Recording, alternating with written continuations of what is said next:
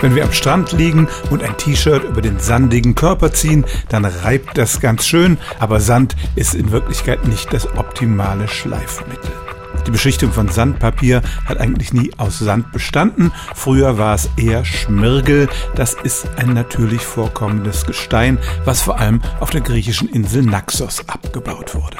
Aber Schmirgelpapier enthält heute auch keinen Schmirgel mehr. Man ist auf der Suche nach Materialien mit ganz klar definierten physikalischen Eigenschaften, die scharf sind und gleichzeitig haltbar und diese Schleifkörner werden im Allgemeinen synthetisch hergestellt.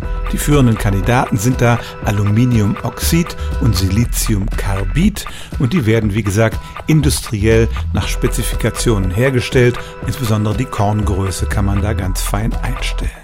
Also der korrekte Name ist Schleifpapier, damit kann man nichts falsch machen, denn das Schleifmittel, mit dem das Papier beschichtet ist, ist heutzutage weder Sand noch Schmirgel.